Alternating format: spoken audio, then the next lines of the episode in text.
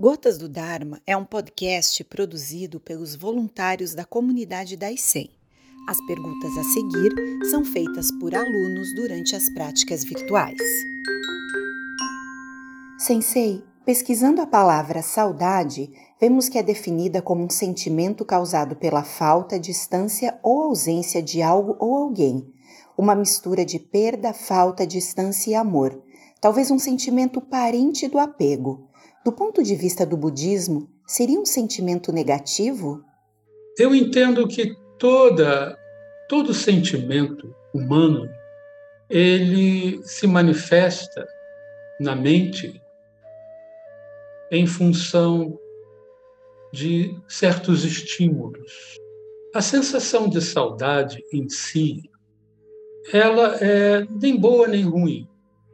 O que torna a saudade um, uma experiência de apego ou não, e, portanto, uma experiência que leva ao sofrimento ou não, é o estado da mente de quem sente. A ideia de que um sentimento específico automaticamente vai levar a uma experiência não saudável, nem sempre é correta. Obviamente, existem sentimentos que são eles mesmos nocivos. Mas não é o caso da saudade, que é um fenômeno que, em muitos casos, para mentes bem estabelecidas, é apenas um sentimento de vontade de estar perto. Isso nem sempre se dá por um apelo. Quando a mente é bem estabelecida, a saudade é uma boa saudade, não é uma saudade negativa. Mestre, recentemente assisti a um documentário sobre crianças que lembram com detalhes de aspectos do que consideram como vidas passadas. Até que ponto isso pode estar ligado ao karma ou à alaya vidinana? O senhor poderia dissertar um pouco sobre o assunto? Eu, particularmente, eu sigo muito um ensinamento do Buda. Por favor, eu não quero dizer que a pergunta não seja adequada. Ela é.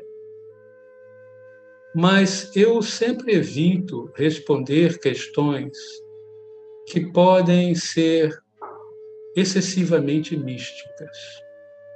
Vidas passadas e experiências é, relacionadas são um assunto é, possível de ser estudado, mas eu, particularmente, eu, eu sou professor que evito entrar em questões excessivamente místicas. E por que isso? Eu sigo um ensinamento de Buda em um sutra dele, um sutra até conhecido, que, simplificando, dizia: um,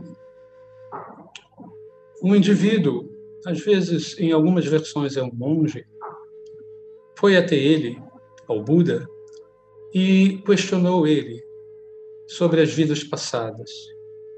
Por favor, me diga, existem vidas passadas? E ele também perguntou: por favor, existe uma alma? O que acontece depois da morte? É, o universo é limitado ou ilimitado?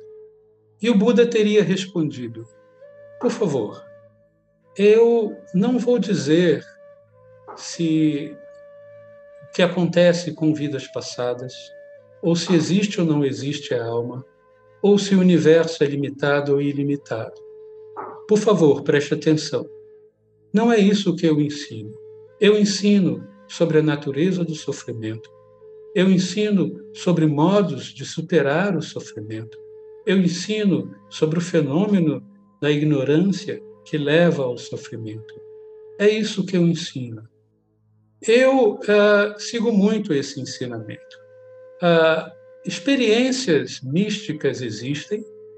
Uh, o budismo não nega a existência de experiências místicas.